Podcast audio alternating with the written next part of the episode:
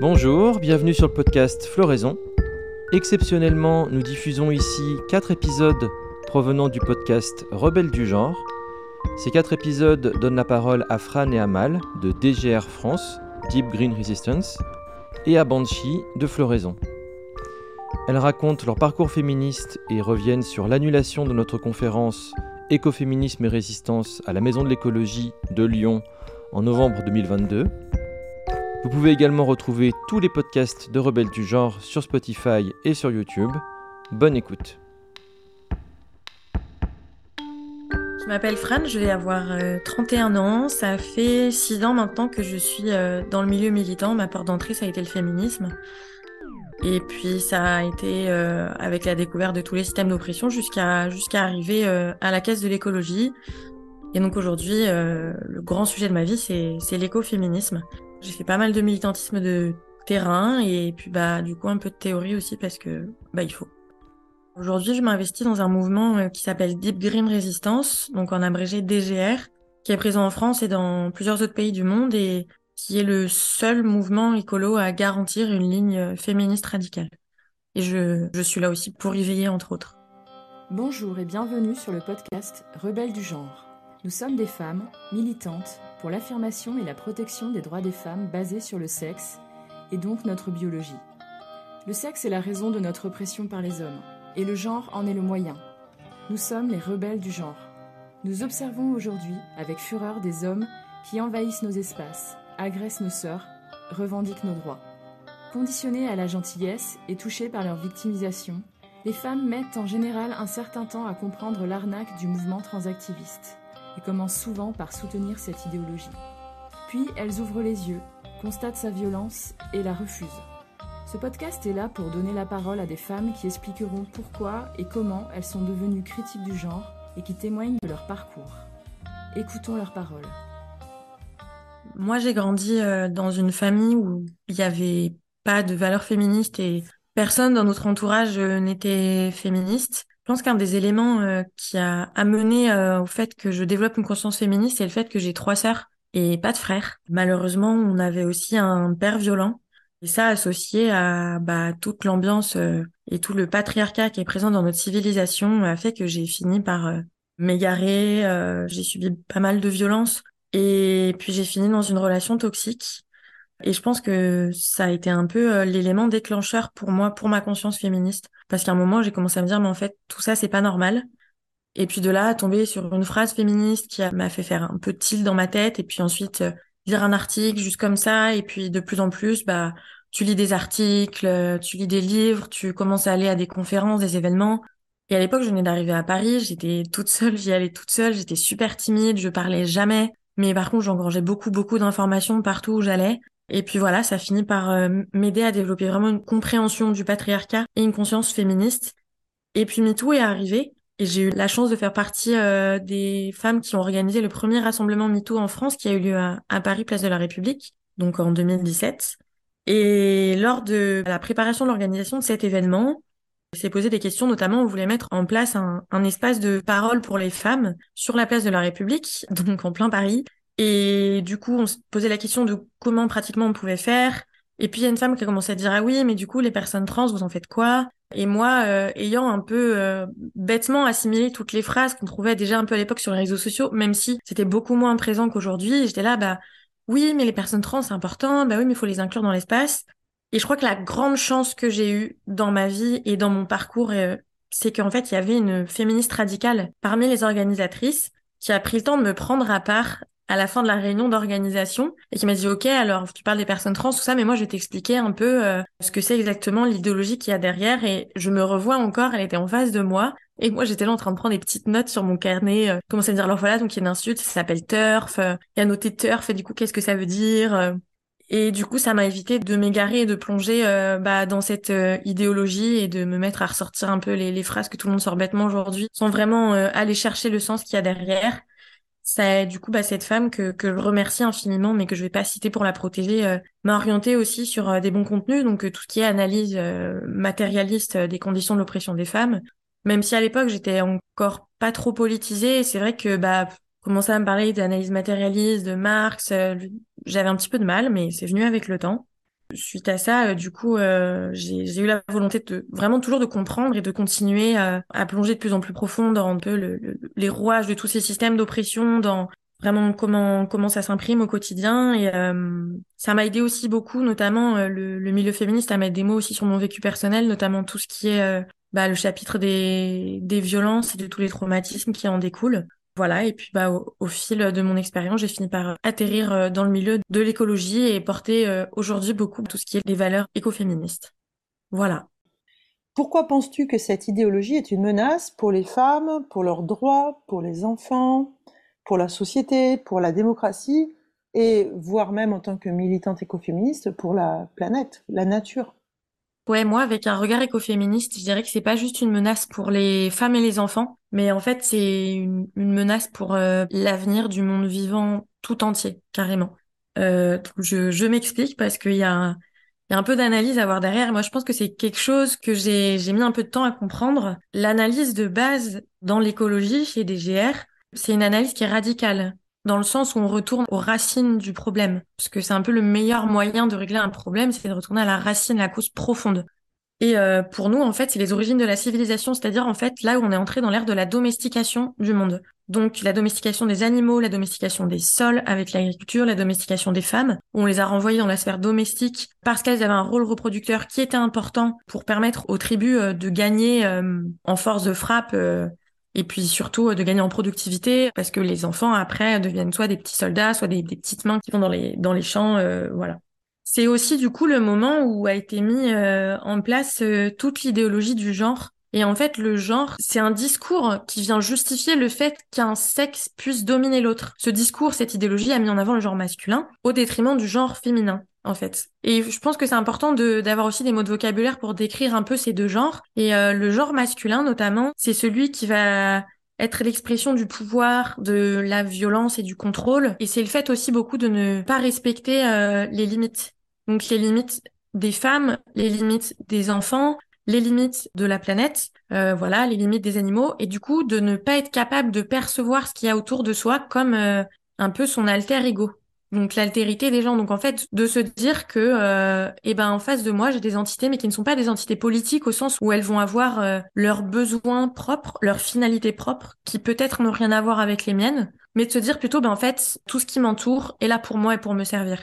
Et le masculin, la masculinité, c'est ça. Et ça s'exprime aussi à travers des démonstrations de force en permanence. Voilà pour montrer que bah c'est moi le plus fort physiquement. Et en plus enfin je suis désolée mais la force physique euh, à mettre euh, en parallèle avec des fois euh, juste le fait d'être malin ça vaut pas grand chose et donc c'est un peu ça c'était un peu le fondement de la civilisation du patriarcat de, de, la domestication qui est un peu le fond du problème.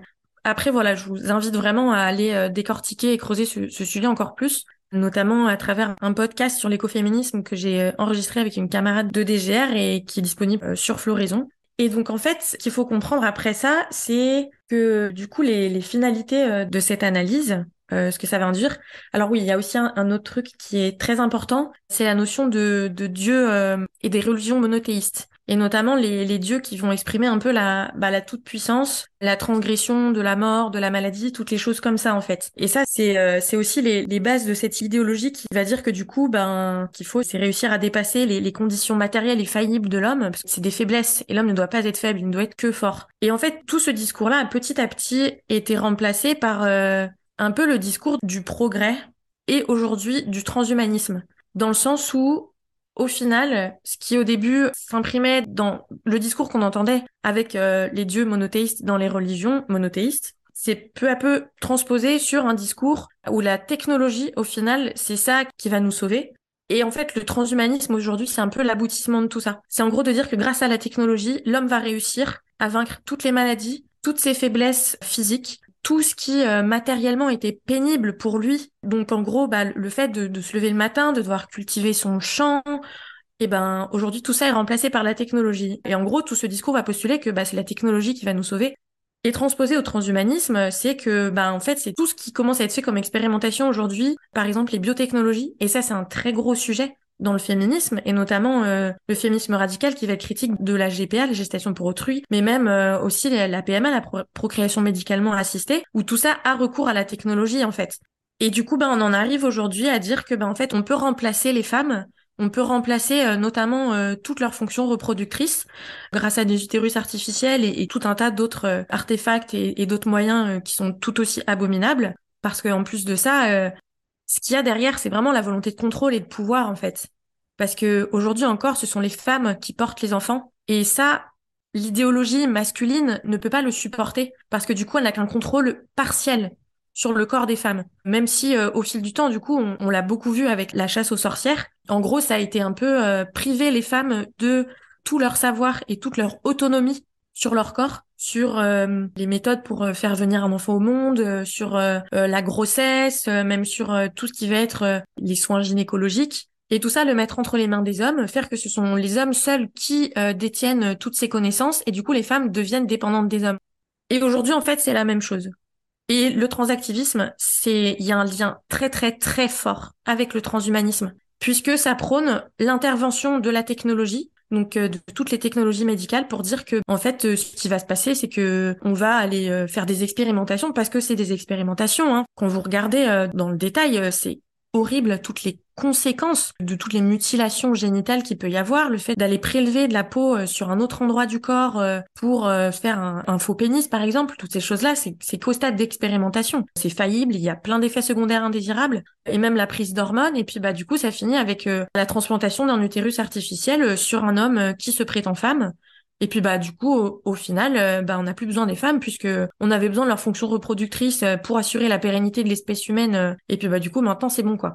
Du coup on arrive à l'effacement total des femmes et in fine avec ça aussi le fait de remettre en question toute cette vérité biologique, le fait que ce sont les femmes qui portent les enfants et bah au final c'est qu'on remplace absolument tout par des machines et même toute la nature qui nous entoure quoi. Par exemple, ça se voit aujourd'hui avec des cellules de viande qu'ils élèvent en, laboratoire pour euh, derrière avoir des steaks qui ne proviennent pas d'animaux. Ça se voit aussi avec, par exemple, quand on utilise tous les OGM, bah, c'est pour avoir un meilleur rendement. Et euh, par exemple, on peut faire un parallèle avec euh, ça et une femme qui aurait des difficultés à, avoir un enfant, on va la blinder de produits et tout ça pour que derrière l'aider à, à, procréer en fait. Et il y a un parallèle très très fort à faire entre l'exploitation des femmes et l'exploitation de la nature et euh, cette volonté de tout remplacer par la technologie parce que ce sont les hommes qui sont aux mains des technologies et qui du coup ont le contrôle et en plus bah du coup ont le pouvoir puisque derrière les femmes et la nature ben euh, sont totalement appauvries et, et euh, sont obligées de, de se tourner vers les hommes pour avoir ce dont elles ont besoin pour survivre. Voilà donc en fait on va dire que la grande finalité de tout ça c'est la masculinité qui devient hégémonique, qui devient totalitaire, qui est partout sur la planète. Mais du coup pour moi c'est aussi le synonyme de bah de mort en fait, puisque bah ça veut dire euh, plus du tout de biodiversité, euh, ça veut dire euh, de renoncer à toute forme de nature et du coup de, de, de, vouloir tout contrôler pour ne derrière ne plus avoir à accepter les aléas de ce qui nous entoure, que ça soit voilà je sais pas une tempête, une inondation, des animaux qui vont venir bouffer dans ton champ, des, des choses comme ça en fait. Voilà, pour moi la menace elle est là en fait. Et vraiment quand vous observez dans le détail, c'est un discours qui est de plus en plus présent partout quoi. Qu'est-ce qui t'a décidé à témoigner euh, de façon anonyme. Est-ce que tu as déjà subi des pressions, des menaces? Est-ce que tu perçois un danger euh, dans ton entourage personnel ou professionnel Ou est-ce qu'éventuellement tu as peur pour tes proches? Ou euh, au contraire, est-ce que tu sais parfaitement en sécurité pour parler librement? Alors je dirais que dans mon entourage proche, j'ai la chance de d'avoir fait mon cheminement féministe et ça fini par convaincre aussi mes sœurs, même si bah, au début voilà j'ai eu quelques petits tacles en disant que j'étais transphobe. Aujourd'hui elles sont toutes parfaitement femme. En revanche, une très grosse euh, partie de ma vie, c'est le milieu militant euh, dans l'écologie. Et ça, euh, c'est une catastrophe en fait. L'idéologie transactiviste, c'est totalement inséré dans ce milieu et donne lieu à des discours qui sont absolument hallucinants. Et à part DGR, il n'y a aucun mouvement qui se revendique du féminisme radical et qui est l'approche, l'analyse et qui garantisse la ligne féministe radicale en fait. Est-ce que tu peux euh, développer, là, tu dis des discours hallucinants, notamment des écologistes. C'est vrai, que ça semble un peu incroyable quand même, parce que euh, la chirurgie, les mutilations, les hormones, euh, c'est pas très écolo tout ça. Non, pas du tout, mais en fait, c'est un peu le, discours dominant dans la gauche quand tu veux un peu te dire féministe et, écolo et anticapitaliste et tout ça, et qu'au final, tu as juste envie de froisser personne et que tu rassembles tous ces discours-là et tu ressors des phrases, mais Notamment, maintenant, il y a toute une vibe qui s'appelle euh, éco-queer. Euh, voilà, donc c'est l'écologie euh, par et pour les queers. Et il y a une femme que je trouve très très dangereuse qui est à fond dans cette idéologie qui est empreinte de, de tout le courant postmoderne en fait, euh, dont s'inspire Judith Butler, qui est une des grandes théoriciennes de l'idéologie queer. Bah, c'est Myriam Baafou qui a écrit récemment un livre qui s'appelle Des paillettes sur le compost. Et alors dedans, elle se décrit comme étant une espèce de chamane post-porn. Elle a fait une interview sur Reporter qui est hallucinante, où en gros elle parle de cul tout le temps. Voilà. Moi, j'ai vu un documentaire réalisé par son groupe écoféministe qui s'appelle Voix des Terres, et où en gros, elle, euh, ce qu'elle dit, c'est il faut du cul. Voilà, il faut du sexe. Le porno, c'est cool. Euh, moi, j'aime euh, courir à poil dans la forêt. S'il n'y a pas de salope dans ton groupe, c'est pas normal. Voilà. Alors déjà, pardon, mais c'est totalement déconnecté de l'écologie. Et puis voilà, en fait, tout son livre, enfin, c'est déjà c'est incompréhensible. Hein. Mais c'est basé notamment sur, bah, en gros, vraiment la glorification de l'idéologie queer et d'ailleurs, elle a préfacé un livre qui est un livre emblématique d'une femme écoféministe qui s'appelle Françoise Daubonne, qui s'inscrit dans la vague euh, féministe des années 70 en France, le MLF, le mouvement de libération des femmes, que moi j'admire beaucoup pour tout ce qu'elles ont fait. Et Françoise Daubonne, elle, elle tenait un groupe dedans qui s'appelait Écologie et Féminisme. C'est une femme incroyable. Moi, j'ai eu, j'ai vu des, des, des extraits de discours qu'elle a tenus. Elle était vraiment hyper cash dans ses propos alors qu'elle était entourée d'hommes et elle s'en foutait. Et en plus, c'est une femme qui a joint euh, la pratique à la théorie, puisqu'on lui doit notamment euh, le fait d'avoir dynamité euh, une partie de la, la une centrale nucléaire à, à Fessenheim parce qu'il y avait une très grosse vague antinucléaire dans les années 70. Et en fait, cette femme, Françoise Daubonne, a écrit un livre qui s'appelle Le féminisme ou la mort. voilà, ça revient un peu à ce que je disais tout à l'heure la finalité du transhumanisme et de la masculinité, c'est pour moi c'est comme la mort. Et ben en gros Françoise Daubonne, elle, tient un peu un discours similaire et elle dit que le féminisme pour elle va plutôt représenter tout ce qui est la vie, le fait de porter les enfants, euh, c'est aussi tout ce qui est le rôle du care, donc de prendre soin de de soi, des autres, du monde qui nous entoure. Et ce, ce livre, Le féminisme ou la mort, a été réédité récemment et préfacé par Myriam Baafou et une autre femme dont le nom m'échappe. Et il démarre comme ça. La première page, c'est en gros euh, la phrase de Françoise Daubonne qui démarre son livre en disant Je suis une femme, qu'est-ce qu'une femme? Point d'interrogation. Et en dessous, on a droit à toute une note de bas de page qui bouffe la moitié de la page en fait, où en gros euh, les deux femmes qui ont préfacé sont en train de dire alors euh, Françoise Daubonne elle disait ça dans les années 70 donc voilà son discours il était carrément réac d'ailleurs elle est contre la prostitution c'est vraiment pas cool la prostitution c'est très bien voilà et donc nous devons le redire aujourd'hui, euh, dans, dans les années 2000, 2010, euh, euh, qu'en gros, c'est fin, fin année 2010 ou début année 2020, je sais plus trop. Une femme, ce n'est pas la définition que Françoise Ambonne en, en donne. Une femme, c'est un peu bah, toute personne qui peut se sentir femme. Et d'ailleurs, rappelons-le à ce sujet, les femmes ne sont pas le sujet principal du féminisme.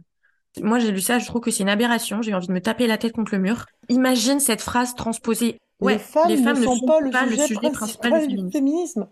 Voilà. Wow, Imagine ça.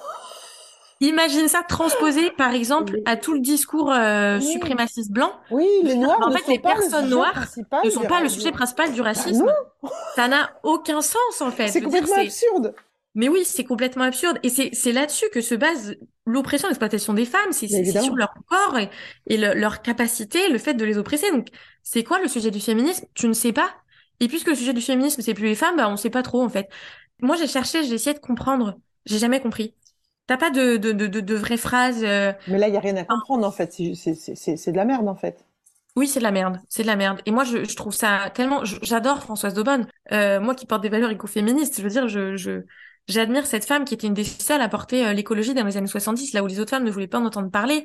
Françoise Daubonne, on peut quand même lui reprocher certaines choses, et notamment le fait d'avoir signé euh, une pétition qui est sortie dans les années 70, portée entre autres par euh, Gabriel Masneff. Alors c'était une pétition pour faire sortir de prison euh, plusieurs hommes qui étaient accusés de pédocriminalité, il me semble, voilà, et qui du coup glorifiaient un peu le, le, bah, le fait d'avoir des penchants, des attirances sexuelles pour, pour des enfants et des adolescents, quoi. Voilà, Françoise Daubonne a signé cette pétition et je, le regrette énormément si elle est encore sur le monde aujourd'hui, j'aimerais bien lui demander des explications à ce sujet. Voilà, malheureusement, elle ne, elle ne l'est pas. Et je trouve ça encore plus dommageable que pour moi d'avoir signé ça, c'est de ne pas avoir compris, quand tu as un regard écoféministe sur les choses, l'importance aussi des, enfants dans tout ça, quoi. Ils sont quand même beaucoup laissés de côté, je trouve. Voilà, après, bah, c'est vrai que les années 70, euh, c'était euh, post-mai 68. Euh, qui pour moi était une révolution des hommes par les hommes pour les hommes, soi-disant la, la, la, libération sexuelle, mais en fait c'est faux, c'est juste la mise à disposition des corps des femmes pour les hommes, où là en plus elles pouvaient même plus prémunir en disant bah bah non, parce que je tiens un peu à mon intégrité physique et que ça se fait pas de faire ça. Donc voilà, je pense qu'il y a aussi ce cadre qui explique les choses là, mais voilà, c'est à ne pas oublier pour le reste. Et donc en fait voilà tout ça donc ça c'est c'est Myriam Bafou et c'est un peu euh, tout ce qui s'est inséré dans le le, milieu de l'écologie euh, aujourd'hui. Bah c'est tout euh, ce, ce discours queer qui est présent aussi. Et donc nous DGR en France vous pouvez taper sur internet il y a un, un tas d'articles qui qui appellent à nous cancel qui nous dénoncent pour transphobie enfin il y a une belle collection euh, voilà, il y en a d'autres comme euh, Brûle DGR ou par exemple, il y a un collectif qui se vante d'avoir dégagé quelqu'un de DGR de leur week-end euh, militant écolo puisqu'il est DGR et du coup il est transphobe. Notre camarade avait juste été pris à partie de manière assez malhonnête en lui demandant des explications et de rendre des comptes sur alors DGR vous êtes taxé de transphobe donc voilà explique-toi et au final il a essayé d'expliquer aux gens et bah c'est ça le problème hein, c'est qu'on nous laisse jamais nous expliquer. Voilà, donc nous à Rennes, on a été dégagé d'une interorga écolo sous le même motif. Et en fait, euh, tout ça fait que aujourd'hui, euh, moi, DGR, si j'y suis, c'est parce que j'estime que c'est le seul mouvement écolo qui ait une analyse qui soit aussi juste et réaliste des choses et aussi honnête et qui, en plus, propose une stratégie et propose de s'organiser de manière efficace. Parce que le milieu écolo, ça fait quand même 50 ans qu'on perd nos luttes, à part la ZAD de Notre-Dame-des-Landes. Il faut voir le temps que ça a demandé, le nombre de personnes que ça a mobilisé, toute l'énergie qui a été déployée dessus et ça a été sauvé temporairement. On n'est pas à l'abri qu'un nouveau projet euh, vienne euh, dans les années à venir en disant bah, en fait on réquisitionne cette zone pour euh, la bétonner donc c'est une victoire partielle. Et moi j'en ai assez de perdre nos luttes et de voir que jour après jour c'est 150 espèces qui sont exterminées et qu'on ne retrouvera plus puisqu'elles ont disparu de la surface de la planète et que ben on le voit, tout le monde pose le constat. Aujourd'hui, on voit toutes les modifications du climat qu'il y a. On voit maintenant, je veux dire, même en France, des zones entières. Euh, je vous parle aujourd'hui, là, on est tout début mai. Il y a quelques semaines, c'est le sud de la France. Il y a 1000 hectares qui sont partis en fumée. On n'est même pas en été. Et c'est de pire en pire. Et DGR propose vraiment une stratégie et propose de s'organiser efficacement. Et parce que on est taxé de transphobie et parce que, notamment, ça fait partie de notre analyse, le féminisme radical. Et ça, ça même une des bases et un des fondements et bah du coup on est inaudible partout, on nous laisse pas parler, on nous laisse pas nous exprimer. Alors je je vois pas d'autres mouvements aujourd'hui qui ont une analyse des, des, des, choses aussi justes et pertinentes et, et qui proposent aussi une stratégie euh, qui pour moi est la seule viable. J'aimerais, j'ai pas trouvé. Et nous, on nous empêche de nous exprimer à cause de ça. Et donc ça devient extrêmement difficile derrière de pouvoir s'organiser. On doit faire face en permanence à ces accusations. Voilà, on a eu plusieurs événements qui ont été perturbés. Et euh, voilà, moi j'ai c'est ça aussi qui m'a poussé à, à m'exprimer en fait puisque j'en ai marre de me taire et de laisser d'autres qui n'ont pas une analyse aussi profonde et pertinente s'exprimer librement. Juste parce que euh, un peu, bah il y a ce dogme de bah toi tu peux parler, toi tu toi tu dois te taire, toi tu parles, toi tu parles, toi tu te tais. Voilà. As-tu une anecdote à raconter sur un événement qui t'a marqué concernant la transidentité ou le transactivisme? Eh ben je vais en revenir. Euh... Je crois que j'ai eu la chance entre guillemets là aussi à l'organisation du premier rassemblement MeToo euh, à Paris où du coup il y a cette rate femme euh, parmi les organisatrices qui m'avait alerté en fait et expliqué euh, ce qu'était euh, effectivement cette idéologie du genre. Et je l'ai vu en action pendant le rassemblement en fait, les, les méfaits de cette idéologie. Et quelque part, ça m'a permis de me rendre compte vraiment très vite des conséquences matérielles de ce que ça entraînait. C'est qu'en fait, du coup, on, on s'était décidé sur le fait d'avoir un espace qui soit réservé aux femmes au sens biologique du terme. Je trouve ça très nul de devoir le préciser, pour que en fait ces femmes puissent avoir des cercles de parole et parler entre elles, ce qui est hyper important parce que en fait c'est notamment quand on partage un vécu commun qu'on se rend compte qu'on n'est pas seul et qu'on est énormément et qu'en fait on partage toutes ce même vécu et ça permet de prendre une conscience de classe en fait qu'on appartient à une classe, celle des femmes qui est dominée par la classe des hommes. Et donc pour satisfaire tout le monde, avait été convenu qu'à côté il y a un, espace qui soit réservé euh, à la non mixité. Euh, choisi, c'est-à-dire euh, les, trans, les femmes qui ont envie de C'est-à-dire à la mixité, quoi.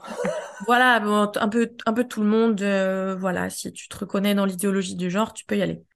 Donc il y a un, groupe queer euh, qui a décidé de faire une batucada et en fait qui est venu se positionner exprès, ça je l'ai appris à la fin de l'événement, juste devant l'espace qui était dédié exclusivement aux femmes biologiques et qui a fait un maximum de bruit pour être certain que derrière, bah, ça dérange les femmes qui étaient là pour parler de leur vécu. Donc, tu as des femmes qui sont dans un espace public qu'on avait quand même réussi à bien délimiter euh, et à protéger un minimum, qui parlent des, violences sexuelles, des violences physiques, des, des violences psychologiques qu'elles subissent par les hommes, par le patriarcat.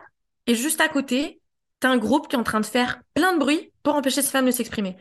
C'est, c'était aberrant. Je me dis, waouh, c'est d'accord. Donc en fait, c'est ça l'idéologie euh, queer, l'idéologie du genre, c'est c'est ça qu'il y a derrière. Et puis bah suite à ça, en fait, il y a eu plusieurs assemblées MeToo qui ont été faites euh, dans des facs et euh, qui ont fini par s'arrêter. Mais c'est des assemblées, on était tellement, enfin, je veux dire, le féminisme avant MeToo, moi j'avais l'impression d'être seule au milieu du désert, me dire je peux pas en parler, quoi. Je sais même pas si les gens ils savent ce que ça veut dire ce mot en fait, quoi. Et quand MeToo est arrivé, c'était une explosion. Enfin, on a pu parler. Et donc ces assemblées ont été mises en place. Il y a eu jusqu'à, je crois, plusieurs centaines de personnes, essentiellement des femmes. Et puis bah un jour, il y a une personne qui s'est levée dans l'assistance et qui a dit ouais mais là vous êtes en train d'employer le mot vagin et vous parlez de règles. Euh, moi je me sens oppressée, je me sens oppressée par l'utilisation de ces termes-là. Et ça a été vraiment frappant parce qu'on était plusieurs centaines de personnes, essentiellement des femmes, et parce qu'il y a une personne qui s'est levée qui a dit ah non puisque là ce que vous dites ça ne correspond pas à l'idéologie dont moi je me réclame, ben on a modifié le discours. Et en fait, pour vous dire, il y a eu quelques assemblées, et puis bah ça finit par se déliter. Ça menait à rien de concret en termes d'organisation, si ce n'est bah il y a eu d'autres manifs et, puis voilà, voilà. Et c'est comme ça que ça finit. Et c'était une énorme frustration, mais pour moi ça a été aussi riche d'enseignement puisque j'ai vraiment compris très vite en fait ce que ça signifiait très exactement l'idéologie transactiviste qu'il y avait derrière et à quel point ça signifiait la silenciation et l'effacement des femmes en fait. Et puis bah après, euh, ça a été euh, quasiment six ans euh, émaillé d'accusations de transphobie. tu vas dans des événements féministes, tu dois toujours un peu te masquer, tu dois pas afficher haut et fort tes convictions, tu dois toujours un peu faire attention en fonction de qui est en face de toi, de ce que tu dis. parce que bah t'as un intérêt à rester dans cet espace d'organisation politique, donc voilà, faut pas t'afficher trop ouvertement terf. C'est c'est très chiant, c'est très pénible en fait. Et moi je, je, je trouve ça dégueulasse et super injuste en tant que femme de de devoir me protéger et et avancer euh, un peu à tâtons dans des espaces qui sont censés être des espaces faits pour moi et pour mes sœurs. Quoi. Voilà, et ça a mené jusqu'à hum, une conférence qu'on a tenue avec DGR sur laquelle j'ai travaillé pendant un an euh, sur l'écoféminisme pour en présenter une, une vision euh, bah, radicale, politique, avec une analyse en profondeur qui s'inscrivait dans tout un week-end où on allait aussi faire une projection d'un film, où on allait faire tout un atelier, pour les femmes le dimanche pour euh, retracer un peu l'histoire des femmes dans la résistance euh, écolo et féministe. Et en fait, on l'a co-organisé avec Floraison, qui est un podcast. Et ben en fait, on s'en est mangé plein les dents par les tenanciers de l'idéologie queer en face qui taxent aussi Floraison de haute transphobie. Et comme DGR est perçu comme hautement transphobe et Floraison aussi, bah les deux, les deux mis ensemble, bah c'était c'était la fin du monde pour eux. Mais c'est la classe, atteint la haute transphobie. Ouais, ouais, bah c'est, enfin, ils sont vraiment. Euh, il y a une médaille, il y a un galon, il y a quelque chose à prendre ou pas là? Parce que waouh. Eh ben, je sais pas, mais s'il y a un podium, en tout cas, je, je serais curieuse de voir. Euh, moi, j'espère que je serai sur le podium quand même. Ouais, ça plus tout un tas d'autres euh, d'autres qualificatifs. Donc euh, plutôt phobe, par exemple, hein, puisque bah du coup quand t'es quand t'es pour l'abolition de la pornographie de la prostitution t'es plutôt phobe aussi. Enfin déjà on a vraiment une, une liste d'adjectifs à notre actif qui est bah qui s'étoffe euh, de, de mois en mois c'est chouette. Et donc notamment euh, bah, notre conférence vu qu'elle était tenue par moi et, et par Amal moi j'ai quand même travaillé un an dessus. Et suite à ça il y a plusieurs collectifs et écolo queer qui se sont mobilisés et qui ont notamment publié tout un manifeste en, disant euh, pas d'éco-turf dans nos luttes voilà ils ont ils ont inventé des nouveaux mots pour nous donc t'avais turf euh, et puis bah après t'as eu éco-turf, voilà, pour remplacer écoféministe. Donc en gros, ça a commencé avec une dénonciation sur les réseaux sociaux. Euh, voilà, ils ont commencé à appeler à cancel. Euh, puis bah voilà, il y a eu encore plein de, de, de, petites menaces et insultes. Ça devait être accueilli par la maison de, de l'écologie à, à, Lyon. On s'était assuré auprès de eux et elles que c'était ok, qu'ils avaient conscience qu'ils risquaient d'être attaqués. Et en fait, il y a eu un raid une semaine pile avant l'événement il semblerait que ça a été fait exprès pour qu'on n'ait pas le temps de se tourner et de s'organiser euh, ailleurs. Et en fait, ils ont harcelé la maison de l'écologie par mail euh, en leur disant c'est François, vous devez annuler, c'est François, vous devez annuler. Voilà. Et comme ce sont quand même des gens qui sont très très forts pour euh, s'organiser sur les réseaux sociaux, notamment Twitter et Instagram, Facebook beaucoup moins, un peu bas toutes les jeunes générations, c'est les outils numériques qu'ils utilisent. Ils ont réussi à avoir une bonne force d'impact et du coup le samedi soir, la maison d'écologie a publié un communiqué sans même nous prévenir nous en disant le week-end est annulé. Voilà. le samedi soir tard. Donc moi, je me suis réveillée dimanche matin, j'ai vu ça. Plus tous les messages ont commencé à s'échanger, mais c'est horrible, bah, qu'est-ce qu'on fait euh? Et euh, bah, je vais pas vous mentir, moi j'ai pleuré de rage, de, de frustration, de un an de travail en fait, un an de travail réduit à néant et et surtout tous les espoirs que moi je place là-dedans et à quel point j'ai envie de faire découvrir l'écoféminisme aux femmes parce que moi ça m'a permis de mettre des mots sur tellement de choses que on voulait vraiment euh, rendre ça accessible. Mais en fait, comme on est un mouvement euh, des qui prône euh, l'efficacité et, l'organisation, et eh ben en cinq jours, on a réussi à faire une levée de fonds, à trouver un nouveau lieu pour nous accueillir, à faire appel à un service de sécurité pour euh, être sûr que les femmes et les hommes aussi qui viendraient assister à la conférence soient en sûreté. Et puis, on a aussi réussi à mettre en place un système de filtrage pour aller vérifier le profil de chaque personne qui voulait venir à l'événement, pour être sûr qu'on soit pas infiltré par des queers qui allaient finir par tout casser à l'intérieur. Et voilà, et on a fait la conférence. On a fini par la faire la conférence et j'en suis très fière. Elle est disponible sur le, podcast Floraison. Bah malheureusement, on a dû un peu abandonner le reste du week-end, mais euh, voilà, l'atelier Femmes et Résistance, on va le reproposer dans d'autres cadres. Et puis en plus de ça, euh, comme ça a pas mal euh, remué sur les réseaux sociaux, nous ça nous a permis de gagner en visibilité aussi sur Facebook. Donc bon bah c'est le petit bonus à côté. Et puis bah on a eu plusieurs autres demandes pour tenir cette conférence dans d'autres endroits en France. Et en plus maintenant, on sait comment faire pour ne pas être annulé. Donc c'est un. on va les remercier. Bah ouais, quelque part, hein merci. Mais d'ailleurs, on les remercie hein, dans la conférence, on leur dit merci au début. Hein, c'est gentil pour la visibilité. Euh, bisous cœur, et puis, et voilà. bisous cœur. c'est paradoxal, mais euh, le fait est qu'on finit par devenir euh, performante et compétente sur des choses qu'on n'aurait pas imaginé avoir besoin de faire. C'est ça. Ne serait-ce que pour moi, faire un podcast, j'avais jamais enregistré quiconque. Bah on ouais. apprend des trucs. Parce que c'est la nécessité qui, qui nous y amène. C'est la nécessité, ouais, mais c'est aussi pour moi, c'est ben le fait de vouloir résister, c'est la combativité dont on est capable de faire preuve. Et moi, quand je vois toutes les femmes qui résistent et tout ce qui est déployé comme moyen, et le fait que, bah, malgré tout, on arrive quand même à, à se faire entendre, et il y a toi avec tes podcasts, il y a plein d'autres supports. C'est le vrai, c'est le vrai mot juste, en fait. C'est cette culture de résistance qui est aussi le, culture de résistance, de, du podcast Floraison. Oui. Et c'est un des mots-clés chez DGR aussi, d'ailleurs, c'est de mettre en place une culture de résistance. Et là, on est en, ben, on est en plein dans le sujet, en fait. Ouais, ben, en tout cas, euh, voilà. Bon, vous aurez l'occasion, petit spoiler, euh, d'en reparler. Pour terminer, est-ce que tu as quelque chose à ajouter? Est-ce que tu voudrais t'adresser à celles qui nous écoutent et leur dire quelque chose?